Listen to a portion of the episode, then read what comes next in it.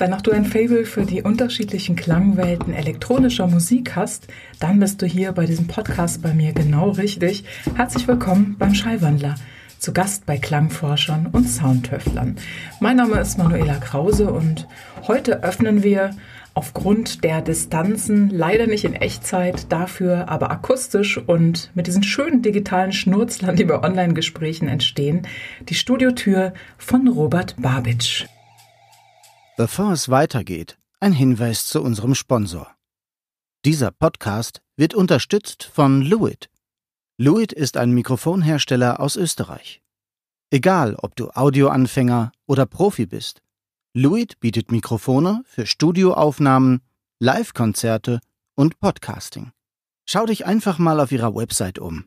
www.luit-audio.com www lewitt-audio.com.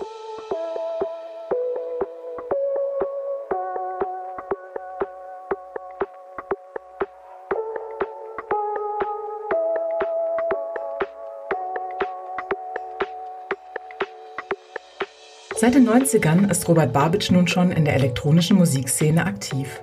Angefangen hat er als Live-Act auf den ersten Warehouse-Partys in Köln von Sascha und Riley alias Bleed und Triple R.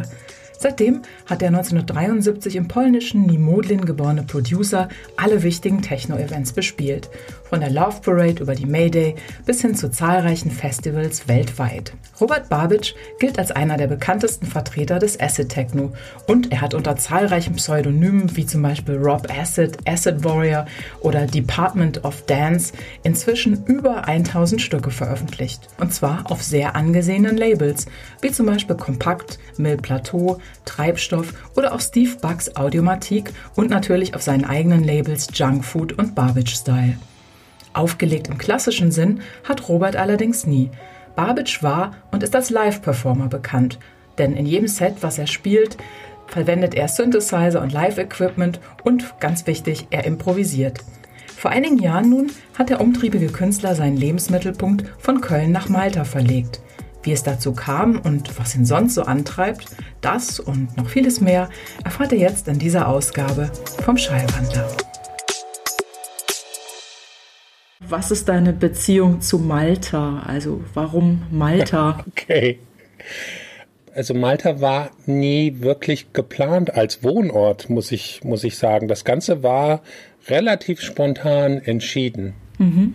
Naja, mir hat es hier halt schon gefallen und ich äh, inzwischen liebe ich das hier auch, das, äh, das Chaos plus die Ruhe und natürlich das Wetter und mhm. ja, das Klima hier ist toll. Hast du mal Urlaub gemacht und dann bist du praktisch dort geblieben, weil es dir so gut gefallen hat? Oder hast dir dann überlegt, da könnte man hingehen? Nee, oder? eigentlich, ähm, also ich, ich kenne Malta schon seit den frühen 90ern, weil ich hier schon, ich glaube, das erste Mal 1995 gespielt habe als Künstler. Aber die Story, wie ich hier hinkam, war eigentlich eher die, dass ich vor ja, zweieinhalb Jahren meine Wohnung in Köln verloren habe, weil mein Vermieter das gesamte Gebäude in, in Büros umgewandelt hat. Und ich musste, musste raus und ähm, naja, wie das ist, wenn man halt ein Studio hat, ist das nicht so leicht, was zu finden, weil ich will ja niemanden ärgern mit, mit, mit der Musik. Und es war total schwer und irgendwas Bezahlbares zu finden. Und das Einzigste, was wirklich toll war, war, war dann total weit außerhalb von Köln. Mhm. Aber da war das Internet dann super scheiße. okay. und ähm, naja, ich habe ich hab hier einen, einen, guten Freund lebend in, ähm, in Malta, einen anderen Künstler, Guy J. Mhm. Und naja, ich habe ihm damals mein Leid ge kundgetan und der meinte, hey, dann komm ich doch mal besuchen und dann machst du ein paar Tage irgendwie Pause und lass dich nicht so stressen. ähm, und äh, ja, dann hatte ich ein paar Tage so frei und habe einen Flug gebucht, bin hin und er hat, weil er ja meine Situation kannte, ähm, ohne das eigentlich mit mir abzusprechen vorher, äh, Wohnungsbesichtigung klar gemacht. Echt, das ist sehr cool. Das sind, das sind mal richtig gute Freunde, oder? cool. genau. Und ähm, ja, am ersten, ersten Tag, als, als ich dann hier war, äh, ich war total perplex. Ähm, ähm, fand aber auch alles echt scheiße. Also die ersten Wohnungen waren alle in, in, in also Malta hat, hat den Norden und den Süden. Und der Norden ist sozusagen der moderne Teil mhm. und total zugebaut und total voll. Ich fand's schrecklich. Okay. und äh, äh, am Abend habe ich denen dann gesagt, nee, also du, das ist toll von dir und so, aber mir gefällt das hier überhaupt gar nicht. Mhm. Und dann hat er aber dann mit einem anderen Makler, dann haben die das besprochen und, und dann meinte einer, hey, ich hab da was. Lass uns doch morgen früh mal noch eine Sache probieren. Und das war ganz im Süden von Malta. Und naja, wir kamen hier hin und hier ist dann wirklich auch nichts. also äh, das Haus, wo ich jetzt lebe, ist halt nur umgeben von Feldern und keine Nachbarn und niemand, den ich stören könnte. Ja, ich kam hier rein und irgendwie nach zehn Minuten hatte ich bereits das Gefühl, dass sich das anfühlte wie zu Hause. Hm, das kenne ich, das ist toll. Das war ganz, ganz, ganz, ganz so wie, wie so ein Blitz. Mhm. Und ja, dann, dann irgendwie nach einer Stunde meinte ich so, okay, dann ja, dann ich, ich mache das. Mhm. Ich ziehe einfach in ein anderes Land. Cool. Ja, toll. Aber ich meine, das hat man ja auch Und, nicht so oft, dieses Gefühl, ne? wenn du in Räumen bist, dass man sich da sofort mhm. zu Hause fühlt. Das ist irgendwie, da muss man ja fast zuschlagen. Also. Genau, eben. Ich bin ja, ja hier hingekommen, ohne auch nur das, die geringste Idee, dass ich hier mal leben, leben werde. Ähm, und überhaupt war ich eigentlich nie so der Meerestyp und so. Mhm. Naja, aber es hat sich halt geändert. Ja, okay. Ist es weit von dir bis zum Meer, oder? Ähm, ich kann das Meer sehen von, von, von, meinem, von meiner Terrasse aus. Also, oh, das ist, das ist ja toll, okay. Das, das, das ist zum Arbeiten natürlich auch cool. Ja,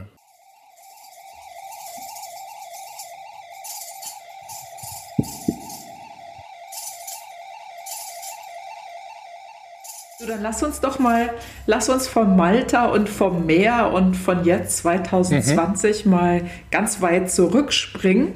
Und zwar bist du ja in Polen aufgewachsen oder auch geboren und hast ja zumindest eine Kindheit noch dort verbracht. Hast du da noch irgendwelche Erinnerungen an die Zeit oder ist es zu weit weg? Ich habe natürlich Erinnerungen so ein bisschen, weil ich komme aus einem ganz klitzekleinen Dorf was eigentlich nur eine Straße ist und ein paar Häuser. Mhm. ähm, von so einem, ich bin so ein Bauernho Bauernkind, also so ein Bauernhofskind. Dann ist das eigentlich jetzt in Malta ja fast ähnlich, oder? so, ja, irgendwo. Und äh, ein bisschen die Erinnerung halt richtig Selbstversorger mit eigenem Hof und Garten und Feld und Tieren und allem drum und dran. Mhm. Toll. Und ähm, ja, und dann bin ich schon mit sechs nach Deutschland gekommen und konnte kein Wort Deutsch sprechen. Was erstmal, ähm, ja, also offiziell bin ich ja, wie, wie nennt sich das, Aussiedler irgendwie? Ne, das war das, das Wort und wir sind, ähm, bin dann in einem Aussiedlerwohnheim groß geworden und ja, also so, so sehr, sehr einfache Verhältnisse. Mhm. Ja, und letztendlich ähm, hat meine Familie nie verstanden, wieso der Sohn irgendwas mit Kunst zu tun haben könnte. Okay, also das war jetzt nicht das, sowas, was in eurer Familie schon präsent war. Also ist nicht so, dass da musiziert wurde oder? Gar nicht. Okay. Leider, leider, leider nicht. Nee, okay. Ich, ich, ich habe gar kein, keinerlei Background in, in die Kunst oder in die Musik gehabt. Ich musste das für mich ganz alleine entdecken und auch durchsetzen. Ja, aber auch toll. Und ich dachte gerade, boah, weil du sagst, du bist nach Deutschland gekommen und konntest auch die Sprache überhaupt nicht. Das ist natürlich irgendwie voll schwer, mhm. auch gerade wenn man, eigentlich ist ja die Zeit gewesen, wo man dann eingeschult wird, oder? So mit sechs, sieben. Genau, ja, ich, ich kam. Ähm gerade direkt in, in, die, in die Grundschule. Daran kann ich mich sogar echt noch gut erinnern, weil ich wurde natürlich sehr gehänselt, weil ich nicht Deutsch konnte und dieses rollende R hatte. Und äh, ja, ich, ich war schon immer, also ich bin von der Statur her relativ groß, ich bin fast zwei Meter groß und war schon als kleiner Junge recht groß. Und dann war man irgendwie immer so auffällig. Ja, okay. Ja. Also hast du es nicht so leicht gehabt irgendwie. Ja, aber wahrscheinlich habe ich so gelernt, irgendwie auf mich zu hören, dann letztendlich. Und auch das Elternhaus war jetzt natürlich dann eher alte Schule, also ne, das Kinder wurden natürlich geprügelt, wenn was war und so. Mhm, und also das kenne ich auch alles noch, alles so ein bisschen konser konservativer. Genau. Ne? Mhm. Aber ich meine, trotz, trotz all der Widerstände oder manchmal, weiß ich auch nicht, vielleicht sind ja auch gerade diese Umstände und Widerstände, die einen da umgeben, letztendlich dann auch sozusagen ausschlaggebend dafür, dass man auch sich, sich der Kunst zuwendet und darin dann Kraft schöpft und, und sich dadurch einfach so transzendiert und da hinaus bewegt aus der Welt, in der man da ist, ne? auch durch den Schmerz oder so. Äh, ja, absolut sogar. Also ich habe die Kindheit, ich will ja jetzt nicht zu sehr ein, drauf eingehen, aber die Kindheit war schon hart und ich habe in den, in den, ich habe dann sehr spät im Erwachsenenalter das Ganze nochmal aufgearbeitet als in, in einer Therapie und so. Mhm. Und, ähm, und irgendwie kam ich schon darauf, dass ich ja der geworden bin, der ich bin und die, diese kreative Energie, die wurde eben dadurch ja rausgeschält, weil ich einen Weg finden musste, mit dem Ganzen umzugehen. Also bin ich irgendwo auch, so schräg das auch klingt, irgendwie dankbar. Nee, kann ich total nachvollziehen. Dass ich äh, das gefunden habe, die Musik. Oder die Musik mich. Ja, oder sonst hättest du vielleicht auch einen ganz anderen Weg eingeschlagen. Ne? Vielleicht wärst du dann auch in die, Land, in die Landwirtschaft gegangen, ja, was ja auch, also jetzt nicht, dass ich irgendwie, also nicht, dass ich das degradieren ja. wollte. Also jeder Weg ist ja, es gibt ja keinen Weg, der richtig oder falsch oder besser ist als der andere, aber sag ich mal, viele andere haben ja auch große Freude dadurch gehabt und haben es immer noch, dass du eben die musikalische Laufbahn eingeschlagen hast. Das ist schon super. Okay.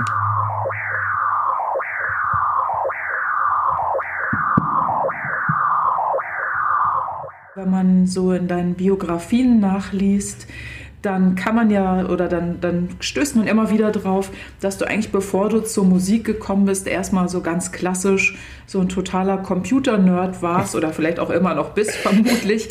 Aber irgendwo habe ich gelesen, dass du so damals sehr gern in das Innenleben deines Commodores abgetaucht ja, ja. bist. Und ich habe mich Stimmt. gefragt, was hast du da gesucht, beziehungsweise was hast du im Commodore gefunden?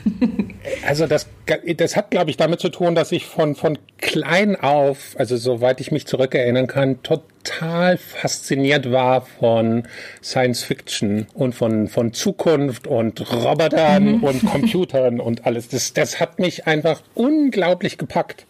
Und das war auch, ich würde auch heute sogar sagen, einer der der Schlüsselelemente, warum ich überhaupt Musik, Musiker geworden bin. Mhm. Hast du dann so Bücher gelesen oder wie bist du auf die Science Fiction gekommen? Fernsehen und, und Comic und so. Aber ähm, ich hatte ähm, mit neun Jahren zur Kommunion damals äh, so, ein, so einen Radiorekorder bekommen, also so, so ein so Ghetto Blaster mäßig, ne? So und ähm, habe wirklich Musik auch sehr geliebt und immer Radio gehört, wie ein, wie ein Verrückter. Äh, ich habe das Radio auch sogar abends mit ins Bett genommen. Und wenn ich schlafen gehen sollte, habe ich dann unter der Decke Musik gehört. und eines Tages, und das war wohl wahrscheinlich ein Sonntag, weil ich habe festgestellt, dass es die Radiosendung Schwingungen war auf, ähm, auf WDR, lief da experimentelle elektronische Musik. Und ich allerdings ich dachte, ich habe mein Radio so komisch eingestellt, dass ich eine intergalaktische ähm, Kommunikation eingefangen habe. Und, und äh, war total voller Angst und am Zittern und ich dachte, Mann, das ist ja toll. Da ist ein großes Mutterschiff irgendwo und ich kann zuhören, was die, was die miteinander sprechen. Und ähm, ja, diese Klänge, die haben mich so tief berührt, dass ich würde, heute behaupten würde, dass es wirklich eins der, der Schlüsselerlebnisse war, warum ich immer noch denke, dass, oder das immer noch so fühle, dass Klänge äh, so einen direkten, direkten Weg in die Seele sind. Das ist ja eine tolle Geschichte. Also du hast auch in dem Moment nicht gewusst, dass es diese Sendung ist. Das hast du später entdeckt und hast nee, einfach immer, nur. Ja, ja, ich hatte keine Ahnung. Also Sounds, wie du sie noch nie gehört genau. hast vorher praktisch, oder? Also es klingt so. Noch nie, okay, noch nie zuvor cool. gehört. Als so ein ja, kleines ja Kind, toll. was dann so experimentelle mhm. Elektronik gehört mhm. hat. Und dann so wow. genau.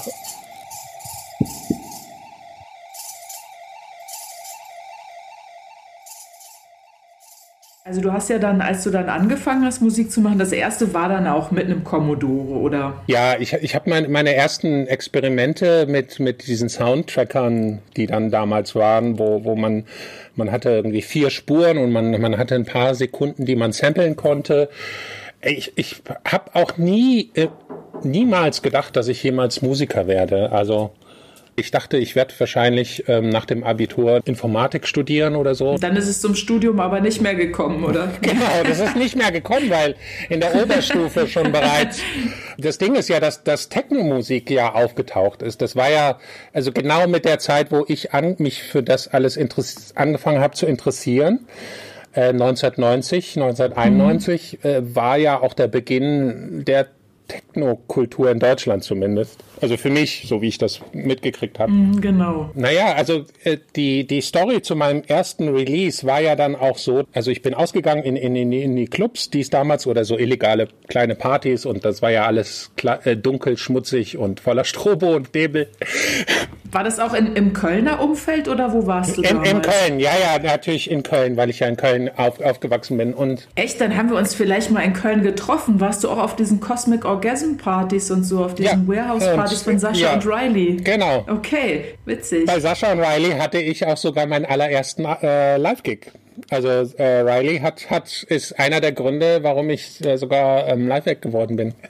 also ich habe dann damals von einem, äh, wenn, der Name müsste ja dann auch was sagen, von einem Oliver Boncio. Ja, klar. Hardlaw, ähm, der hat mir damals angeboten, dass er mir mal für ein oder zwei Wochen ähm, eine 909, eine 303 und eine 606, also analoge Instrumente leiht. Mhm und meinte so, mach doch mal was damit. Na cool. Und ich hatte wirklich keinen blassen Schimmer. Also ich wusste ja noch nicht mal, was das war. Also eher so, dass ich als ich dann rausgefunden habe, dass diese TB303, das heilige Instrument, äh, eigentlich nur so eine kleine Plastikkiste war, äh, war ich total enttäuscht, weil ich, als, als, als, als ich das, also ich dachte früher, das muss ein, ein, ein Zimmerschrank von Synthesizer sein. Mhm. Und naja, auf jeden Fall habe ich dann ganz viele Titel auf eine Kassette aufgenommen. Mhm. Und ähm, dann habe ich genau diese Kassette, wo ich die Titel aufgenommen habe, ähm, äh, zu einer zu einem, äh, weil ich eine Anzeige gesehen habe in der Zeitung damals in einem Musikding äh, junges Label sucht neue, neue elektronische Musiker im Bereich Techno okay. oder so.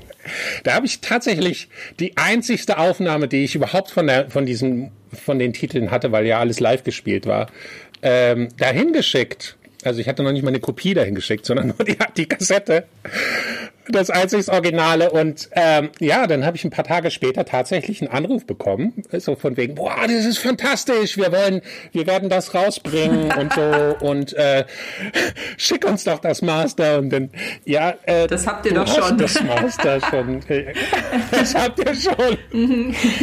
Und äh, ja, das war dann ähm, in relativ kurzer Zeit hatte ich meine erste Vinyl-Veröffentlichung und äh, war total platt und ähm, ja, total verrückt und ähm, dann war das so, dass irgendwie zwei Monate oder drei Monate später Riley sich mal bei mir gemeldet hat, weil mhm. ich auch mit ihm dann so, so, so einen leichten Kontakt hatte.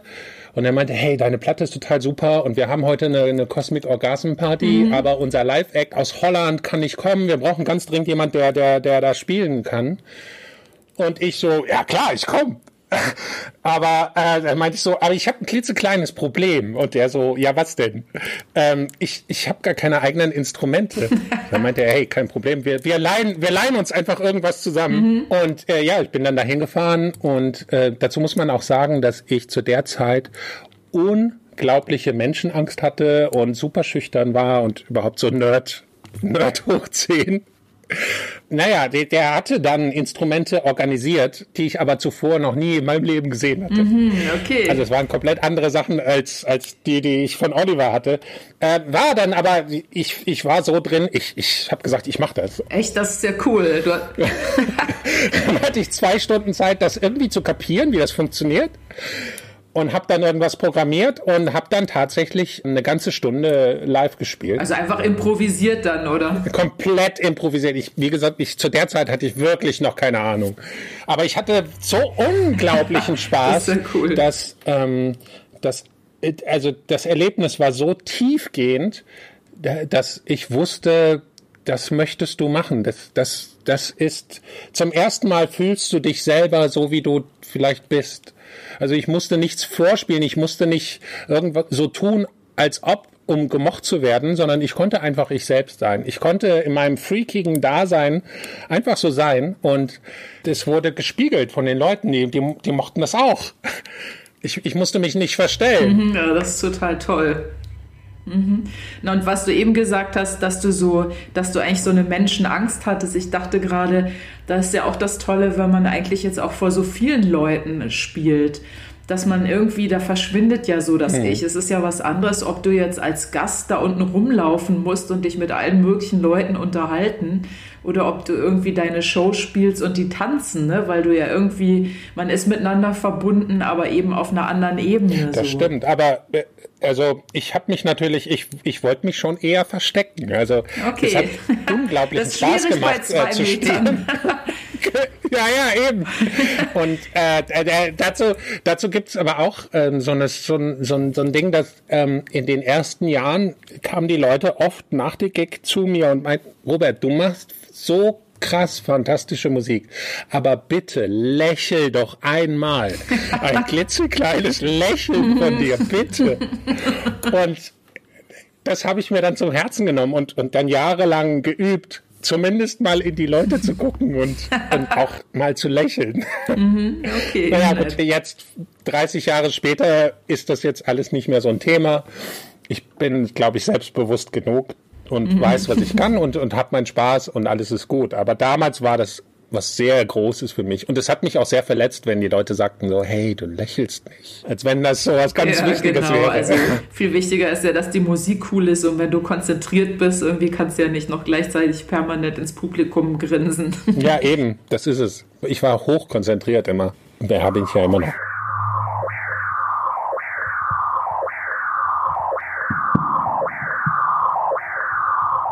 Wo wir jetzt gerade eh so in dieser wilden Zeit in den 90ern sind, welche Rolle so in deiner Biografie oder in deiner künstlerischen Biografie spielte denn dann Sven Feth und, und das Omen? Die Frankfurt-Achse war deswegen da, weil ähm, in Frankfurt waren die, die Labels oder das Label, was mich rausgebracht hat, released hat. Ah, okay, die hatten die Anzeige geschaltet. Ja, okay.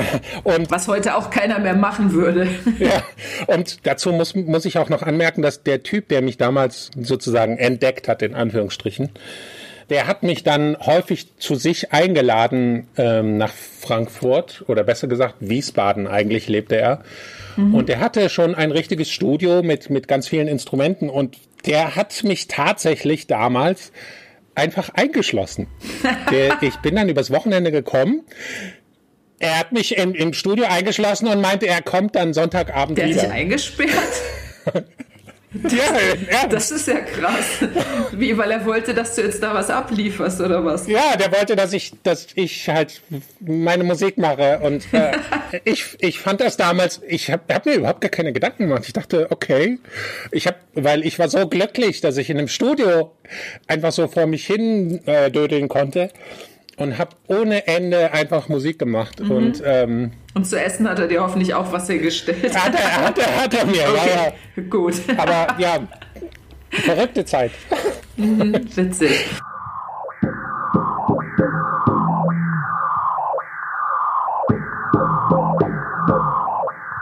Also es gab natürlich schon den Sound of Frankfurt, der mich schon beeinflusst hat. Und dann war halt sowas wie Pascal Feos und ja klar, Sven Feth und die Radiosendung, also die, die HR3 Clubnacht, die habe ich natürlich damals auch immer aufgesogen und gehört. Mhm. Oder soweit es ging halt. Ähm, und klar war ich auch stolz, als ich dann selbst als Rob Asset dann in, im Ohm spielen dürfte, auch noch im alten Ohm ne? also so in dem Originalding und und ähm, auch äh, weiß nicht, es war dann auch kurz danach mein, mein erster Gig in Berlin und so. Das, das war schon sehr aufregend. Also, Wo bist du in Berlin hier aufgetreten? Warst du im E-Werk oder? Ja, später. Aber äh, mein, mein allererster Gig in Berlin war ein Ort namens Café Moskau. Ah, okay, ja, das weiß ich. Da habe ich gearbeitet.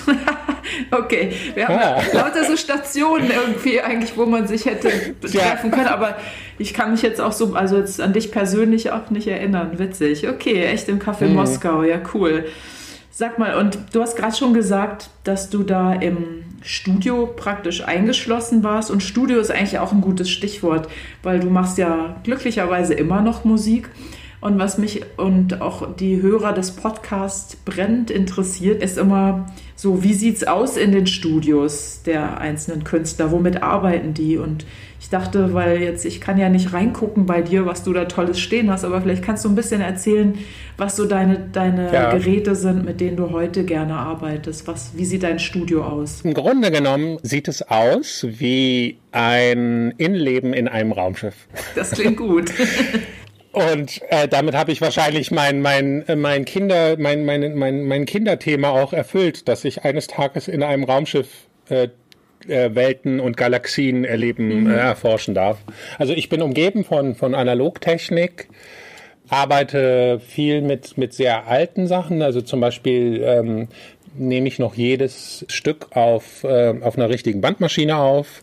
Ich habe so eine Studer A80 ganz viele analoge Klangbearbeitungstools, auch natürlich Synthesizer, aber ich bin vor allem so ein, so ein totaler Klangfreak. Klang ist auch ein ganz, ganz wichtiger Teil der Komposition und der, der Klang und seine Struktur und seine, seine Textur ist, ist für mich sehr, sehr wichtig. Deswegen tue ich da sehr viel hm, Fokus drauf legen. Und welcher Synthesizer klingt dann zum Beispiel richtig toll, wenn du sagst, du hast auch einige, mit denen du arbeitest? Ja, ähm, also so über, über diese ganzen Jahre, natürlich habe ich immer noch meine TB303, die, äh, die ja einen Großteil meines damaligen äh, Repertoires ausgemacht hat, aber so über die Jahre sind so ein paar Synthesizer, die die so hängen geblieben sind. Und zu, zum Beispiel einmal der SH101, was ein ganz simpler Synthesizer ist, aber selbst nach 30 Jahren habe ich totalen Spaß damit. Ein komplexerer Synthesizer wäre jetzt zum Beispiel ein CS30 von Yamaha, was auch fast so alt ist wie ich. Du kannst da nicht gerade zufällig reindrücken und dann hört man was, oder? Weil das, das muss man erst alles anstellen. Nee, nee, okay. Nee. Muss, ich, muss ich anstellen, ja. Okay, hm. hätte ja sein können, weil es hätte mich jetzt interessiert, wie das klingt, aber okay. Das No One Else, das Stück ist praktisch nur CS30. Ja. Okay, alles klar, cool. Und dann hast du gesagt, dass du so ja, Klangbearbeitungsmaschinen hast. Also was, was zum Beispiel nutzt man da, um Klang noch, oder was nutzt du, um die Klänge noch weiter zu verfeinern? Also ich arbeite sehr viel mit verschiedenen analogen Equalizern, mit ähm, ich habe mir so eine, so eine ähm, Arbeitsweise für mich entwickelt mit sehr vielen unterschiedlichen Mikrofon-Preamps. Obwohl ich eigentlich fast nichts mit Mikrofon mache, äh, schicke ich die ganzen Instrumente oder die Klänge nochmal bewusst durch Mikrofonvorverstärker, weil ich deren Charakter mag und aufprägen möchte und habe ganz viele verschiedene Kompressoren und und habe zum Beispiel auch, ähm, das ist auch ganz lustig, ähm, ich habe ein, eine AKG BX20E. Das ist eine Hall, Hallspirale, okay. Hall, Hallgerät mhm. aus Ende 70er. Ähm, das Ding war eigentlich, ähm, ich habe da steht nämlich, ich habe letztens noch gesehen, da ist ein kleiner Sticker drauf äh, Eigentum des ZDF Radiostudios und mir wurde damals damals gesagt, dass das äh, benutzt wurde, um um in, in Tatortfolgen Hall zu machen. Okay, witzig. Und das Ding ist ist riesengroß. Es ist so groß wie ein Kühlschrank. Also echt mh. Hm. für ein Hallgerät. Ja. für ein Hallgerät. Das ist ja, ja, krass. Okay, wie ein Kühlschrank. Jetzt kriege ich gerade so eine Vorstellung, was für Ausmaße dein Studio hat, wenn du sagst, dass schon so ein Hallgerät Kühlschrank groß ist. Ja, also es ist wirklich wie, wie, ein, wie, ein, wie ein Raumschiff hier. Mhm, also krass. Okay. Ich, ich schicke dir gerne ein Bild. Ja, das würde mich echt interessieren. Super. Sag mal, aber ich meine, weil heutzutage, es gibt ja auch digital ganz, ganz viele Möglichkeiten. Ist das für dich dann, das kommt für dich gar nicht in Frage? Du nutzt überhaupt kein, keine digitalen Sounds und Geschichten? Also weil zum Beispiel jetzt so ein Hall, da gibt es ja mittlerweile in Ableton, kannst du irgendwie mit Faltungshall arbeiten und so. Das kommt für dich aber Klar. nicht in Frage. Äh, doch, doch, doch, natürlich. Ich nutze das alles, alles. Ähm, ich, das, ich bin jetzt kein Analog-Guru. Es ist nur, dass ich das habe und nutze. Ähm, mhm. Aber ich liebe natürlich auch, es gibt wahnsinns tolle äh, Plugins, die, die analog nicht möglich wären. Also ich suche such das, was am besten passt. Und für mich hat vieles auch mit dem, mit dem Workflow zu tun. Also ich mag es halt, Sachen anzufassen und mit einer Maus oder so ähm, oder Trackpad, es fühlt sich halt nie so richtig so an. Und ich bin, wenn ich mit den, mit den Hardware-Sachen bin ich oft schneller und ich mag es sehr schnell zu sein. Also ich würde behaupten, 95 Prozent aller Titel, die ich bis jetzt gemacht habe, und ich habe über 1000 Titel veröffentlicht angeblich, krass, ähm, habe ich an einem Tag gemacht. Also Echt? komplett. Okay. Manchmal auch drei oder vier Titel pro Tag. Mhm. Das heißt, wenn du so in Stimmung bist, dann schmeißt du deine Maschinen an und jammst einfach drauf los und hast aber genau. alles so griffbereit und mhm. kannst dann einfach intuitiv, auf was du gerade Lust hast, dazu spielen und, und dann nimmst du einfach alles nochmal auf die, wie du gesagt hast am Anfang, auf die Bandmaschine mit auf, oder? Genau. Hast du da mehrere Spuren dann auch? Ah, okay. Aber musst du das richtig noch. Also die Bandmaschine, die kriegt praktisch ja nur die Stereosumme. Die, der, okay, also die ah, Bandmaschine okay. ist praktisch wie, wie ein großes Plugin, weil ich auch okay. wiederum die Textur und den Klang von der Bandmaschine mag. Schneiden, schneiden mache ich natürlich alles in, äh, also ich arbeite mit Logic. Ähm, Schneiden tue ich, tue ich natürlich alles im, im Rechner. Aber das wäre ja, jetzt meine Frage so gewesen. Ich habe schon gedacht, du sitzt dann da und schneidest so Bänder auseinander und klebst sie wieder zusammen. Nee, okay. Als, okay. als Effekt kann man das mal hm, machen, okay. aber äh, nee, das ist ja nicht. Ähm, nee, es wäre jetzt nicht so sinnvoll.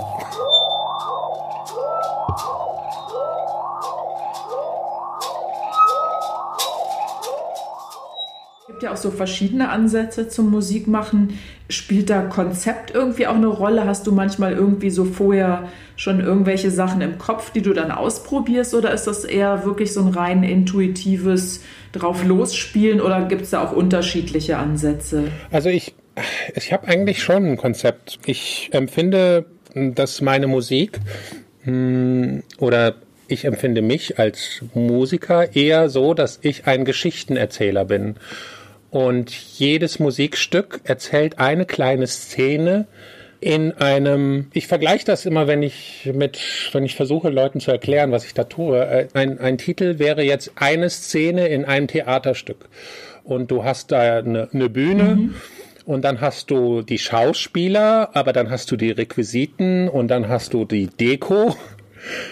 Und ähm, ich versuche diese Szene so gut wie möglich darzustellen. Und diese Szene sind letztendlich Gefühlsbilder.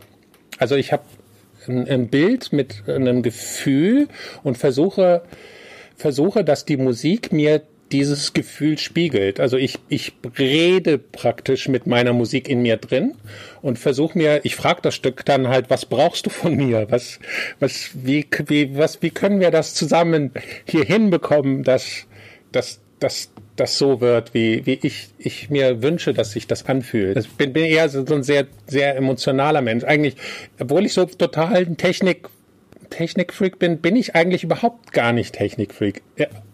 Also, das alles sind für mich nur, nur Hilfen, um, um dieses Emotionale empfinden zu können. Und das möglichst intensiv. Okay, cool.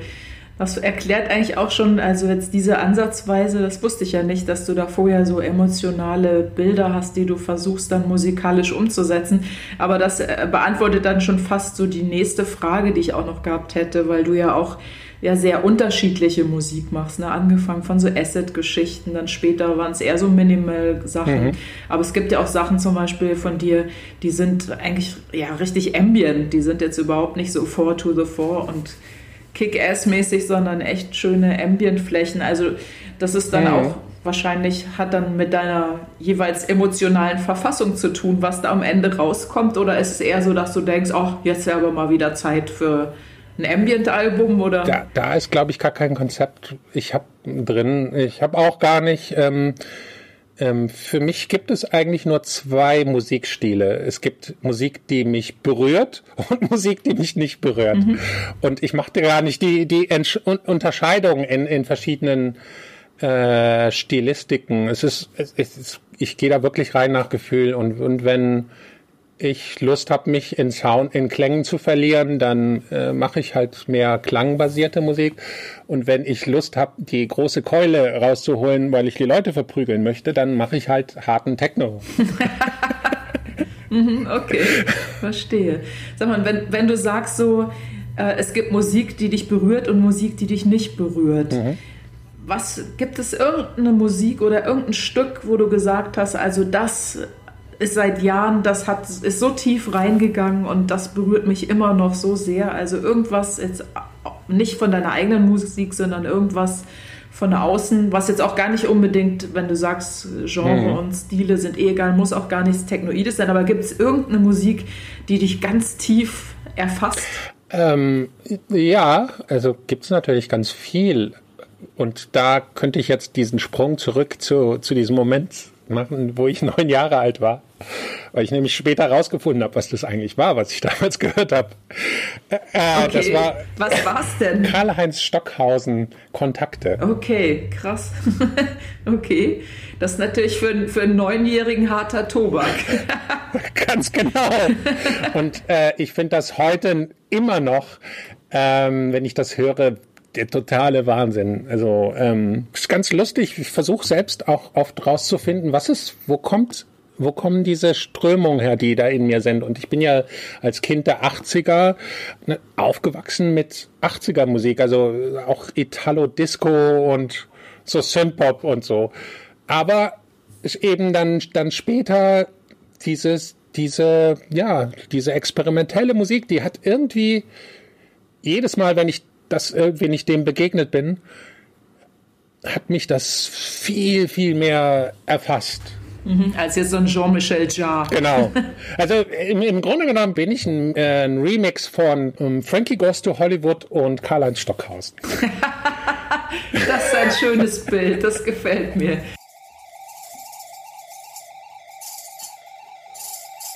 Bist ja auch mit Marte Garlick schon ganz, ganz lange befreundet. Wie ist deine Connection zu Marte? Wo habt ihr euch kennengelernt und was verbindet euch? Wir kennen uns natürlich schon seit den Frühtagen vom Warehouse Club äh, in, in Köln. Mhm, also auch noch aus Köln schon. Genau. Und als ich ihn kennengelernt habe, war es eher so, dass er hat damals kommerzielle Musik gespielt im Warehouse als DJ und ich fand das total scheiße. Echt? ich fand diese Musik. Witzig.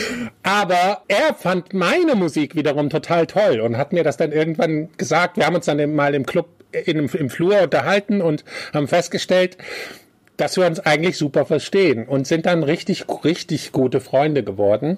Super. Und das Lustige jetzt zum, zu Native Instruments ist, dass er, er war ja dann Viva-Moderator und, und, und, und das Ganze und war ja dann sehr im Mittelpunkt. Genau. Ah ja, stimmt. Das hatte ich voll vergessen. Und irgendwann war er, wollte er das nicht mehr alles machen und er wollte sein Leben unbedingt verändern und, und war wir beide waren sehr, sehr so in diese Technologie-Sache drin, habe ich irgendwann ähm, eine Anzeige gesehen in, weiß nicht, war das Keyboards oder sowas, ähm, dass äh, Native Instruments jemanden sucht für PR und Presse und Artist-Kontakte. Und dann habe ich dem Mate damals gesagt, hey, du findest doch Berlin super und du willst doch endlich dein Leben verändern. Bewerb dich da. Probier das. Ja, und der, der ist, der ist dann da, der, dahin und äh, ja, die haben ihn genommen und innerhalb, also weil Martha halt schon immer super kreativ und an abgefahrene Ideen hatte und äh, tolle, ähm, ja, schon nach vorne gedacht hat, ähm, hat sich daraus ja sein, sein ganze, ja, sein Leben entwickelt. Das ist toll. Und wir sind immer noch gut befreundet, ja. Okay, cool. Und ich äh, freue mich auch darüber. Also. Mhm. Aber du hast doch zwischendurch, du hast auch mal kurzzeitig für Native Instrument als Sounddesigner gearbeitet, oder? Ja, ja, ja, ja, immer wieder. Also ich habe so, weil wegen Mate natürlich dann da äh, direkte Connection gehabt und äh, die haben mich halt immer wieder gefragt und habe über die Jahre schon einiges gemacht und bin sogar gerade dabei, wieder was zu machen. Also für das neue Machine ähm, wollen die von mir äh, äh so, ein, so ein Rob Acid Pack haben. Äh, das mache ich gerade sogar. Okay, das ist ja cool. Okay. Super, ja, da werden sich sicher einige freuen auf das Rob Acid Paket.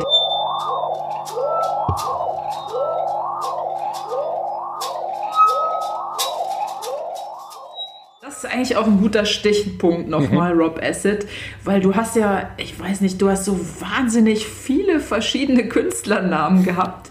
Ja, und, ich, und ich habe mich gefragt, also, oder warum? Ist das so Absicht gewesen oder brauchtest du dann jeweils für unterschiedliche Musiken unterschiedliche Namen? Ich meine, okay, Rob Acid oder Department of Dance oder ja. so, das kann man ja noch nachvollziehen. Aber dann jetzt bei so Namen wie Tannenhof oder Pumpgun Pro, da wusste ja. ich dann auch nicht mehr so richtig. Also das Ganze hat natürlich damit zu tun, dass ich extremst produktiv war und wirklich viel Musik hatte. Und, ähm, und die eben, da ich keine Stilgrenzen hatte und dauernd immer was anderes gemacht habe noch, ähm, war das für die Label total schwer. Was, was machen wir damit? Wir können ja nicht, also damals war das halt irgendwie ganz schwer. Man musste so alles richtig voneinander trennen. Äh, und ich konnte nicht jede Woche eine neue Rob Acid machen. Also ich habe zum Beispiel ähm, das Label, mein erstes Label, Junkfood Records. Ähm, alle Artists, die darauf re äh, äh, released haben, waren ja ich. also, okay, das war's alles du. okay. War, okay. Ja, weil ja cool. So, so, so, so, konnte ich dann halt produktiv bleiben und einfach immer weiter Musik machen und musste nicht so sehr und erst um 2000 herum oder 2004, ähm, ich war dann inzwischen Vater, war ich das ganze Rob Acid Ding und, und dieses Verstecken hinter irgendwelchen Pseudonymen, dachte so, ey, das muss einfach nicht mehr sein. Ähm, das bist doch alles du. Und da habe ich mich dann entschieden, okay, äh, komm, äh, ich bin, bin der Robert hier und ab jetzt. Robert Babic release ich alles unter Robert, Robert Babic und fertig. Super. Hattest du sozusagen dein Coming Out? Ja, genau. Das war, war dann auch äh, ganz, es war aber schon auch eine interessante Zeit, weil ähm, die, für die ganzen Leute war das ja wie ein neuer Artist. Also für mich, ich musste ja meine Karriere, die ich bis dahin aufgebaut habe, praktisch zerschlagen und wieder von vorne anfangen. Wirklich? Ist es nicht so, dass man eigentlich, also weil ich meine, du hast ja ein starkes Fundament, aber du musst es wirklich nochmal so, oder auch so, um dich soundtechnisch neu zu definieren, oder wie meinst du das? Du musstest es ganz neu aufbauen, weil du hattest ja dein, deine Fans und so. Ich wollte Veränderungen haben. Um, um 2000 herum war ja Techno so, dass damals der, der, die, dieser Begriff Schranz irgendwie alles eingenommen hat und weil, mhm, oh, was, was dann halt nur Musik war mit Drums und irgendwie Geschepper und ich, ich fühlte mich da so deplatziert. Ich fand das irgendwie ganz geil für zehn Minuten, aber danach wollte ich bitte irgendwelche anderen Sachen hören. Äh, irgendwie, ich, ich mochte die Vielfalt schon immer und ich fand das ganz schwierig und dann dachte ich mir, nee, ihr macht doch einfach was komplett anderes. Und das, da habe ich dann eben als Robert Babic wirklich versucht, mich einfach neu zu finden. Und zwar natürlich alles, was ich gelernt habe, aber irgendwie dann neu zu finden. Und, und der, der Rob Acid ist ja immer noch in mir drin. Also man, man hört es schon, aber es ist einfach weiterentwickelt. Mhm. Das heißt, Robert Babic hat mehr experimentellere Freiheiten als Rob Acid, kann man das sagen? Ja, also die, die ersten Robert Babic-Alben, wenn du mal nachschaust, äh, die gibt's leider auch, glaube ich, nicht wirklich digital, äh, waren auf Mill Plateau und waren experimentelle elektronische Musik. Es waren wirklich mehr Soundexperimente. Und dann erst später kam, dass ich, dass ich ja da irgendwo so einen Weg gefunden habe in so einen melodischen, groovigen Sound, wo ich dann erstmal von meinen ganzen Rob Acid Fans zu hören bekommen habe, dass ich jetzt Mädchenmusik mache. Na und? das, ja, eben, das, da meinte ich auch, eben, na und? bei, bei, mir tanzen dann zumindest die Mädchen. Ja, genau, das ist doch gut. Und, wenn äh, die tanzen, die, dauert es nicht lang, dann kommen die Jungs nämlich auch. Kommen, so funktioniert das kommen doch. Die Jungs auch. Ganz genau, ja, cool. so ist es. Und mhm. bei den, bei den Techno-Gigs waren dann nur so äh, schlecht gelaunte Jungs, die wahrscheinlich etwas toxisch unterwegs waren. Und ja, ich mochte die Veränderung.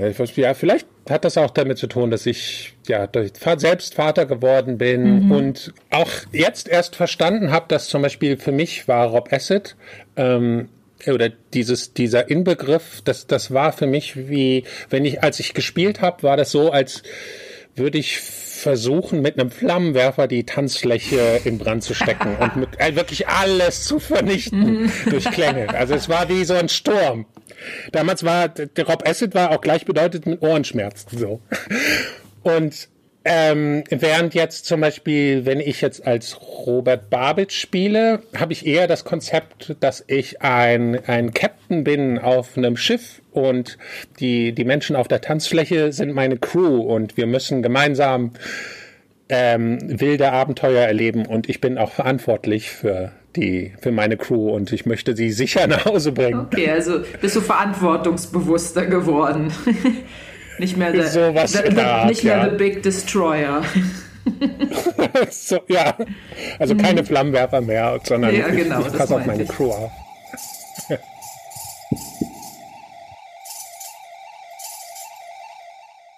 Bevor es weitergeht, ein Hinweis zu unserem Sponsor. Dieser Podcast wird unterstützt von Luit. Luit ist ein Mikrofonhersteller aus Österreich. Egal, ob du Audioanfänger oder Profi bist, Luit bietet Mikrofone für Studioaufnahmen, Live-Konzerte und Podcasting. Schau dich einfach mal auf ihrer Website um. www.luit-audio.com www.lewitt-audio.com dann habe ich eigentlich auch nur noch eine letzte Frage und eigentlich hast du schon fast so ein bisschen in die Richtung jetzt auch gelenkt. Und zwar, weil du bist ja jetzt seit ganz, ganz vielen Jahren eigentlich so eine Institution auch in der elektronischen Musik und hast auf wahnsinnig vielen, in wahnsinnig vielen Clubs, auf ganz vielen Partys, Events, auf allen riesigen Festivals gespielt, große Erfolge gehabt, kleinere Erfolge. Und die Frage, die ich mir noch gestellt habe, ist, wenn man so lange so im Geschäft ist und da so viel erlebt hat, was, was ist dir heute, was ist dir jetzt noch total wichtig? Ich freue mich immer noch, wenn ich mal wieder eines Tages auf die Bühne darf wenn dieses mhm, ja, wegen diesem Jahr, ne? das ich auch nicht sonderlich mag, vorbei ist. Ähm, ich freue mich darüber, äh, also eigentlich sogar sehr, wenn ich Menschen glücklich machen kann auf der Tanzfläche und das reicht mir, wenn ich Menschen glücklich machen kann und mit dem, was ich tue, was wirklich ein direkter Zusammenhang ist zu meinem allerersten Gig im äh, äh, Cosmic Orgasm, wo genau dieses Gefühl das Entscheidende war, das, das ist immer noch in mir. Das ist das, was ich möchte.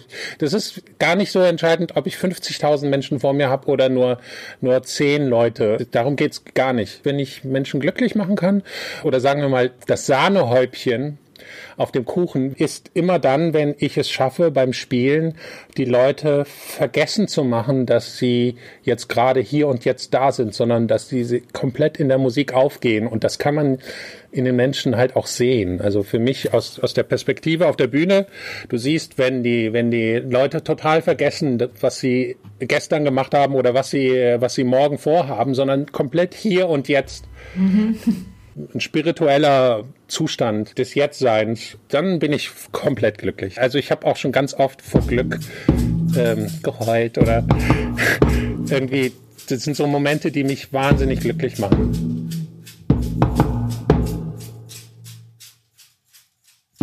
Dann hoffen wir mal, dass Robert Babitsch bald wieder den Dancefloor rocken darf. Und wenn du ihn bis dahin glücklich machen möchtest, dann unterstütze ihn doch einfach, indem du ihm eine seiner Platten abkaufst, ganz egal, ob alt oder neu. Und das gilt natürlich auch für alle anderen Platten von Producern, die gerade aufgrund der Pandemie leider nicht auftreten können. Ja, und mich kannst du auch glücklich machen, zum Beispiel, wenn du mir konstruktives Feedback zu diesem Podcast gibst oder falls du Anregungen hast für neue Kandidaten und Kandidatinnen, dann schick mir doch eine Mail unter info at manuelakrause.de. Das war der Schallwandler, heute mit einem Ohr zu Gast in Malta im Studio bei Robert Babitsch. Schön, dass du dabei warst. Danke fürs Zuhören. Mein Name ist Manuela Krause und ich sage bis zum nächsten Mal. Adios.